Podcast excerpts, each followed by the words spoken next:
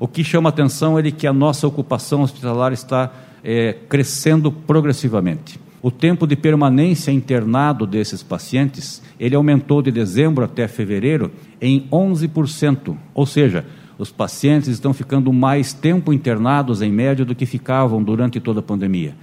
A, a mortalidade está aumentando. Portanto, nós temos uma situação de grave crise sanitária.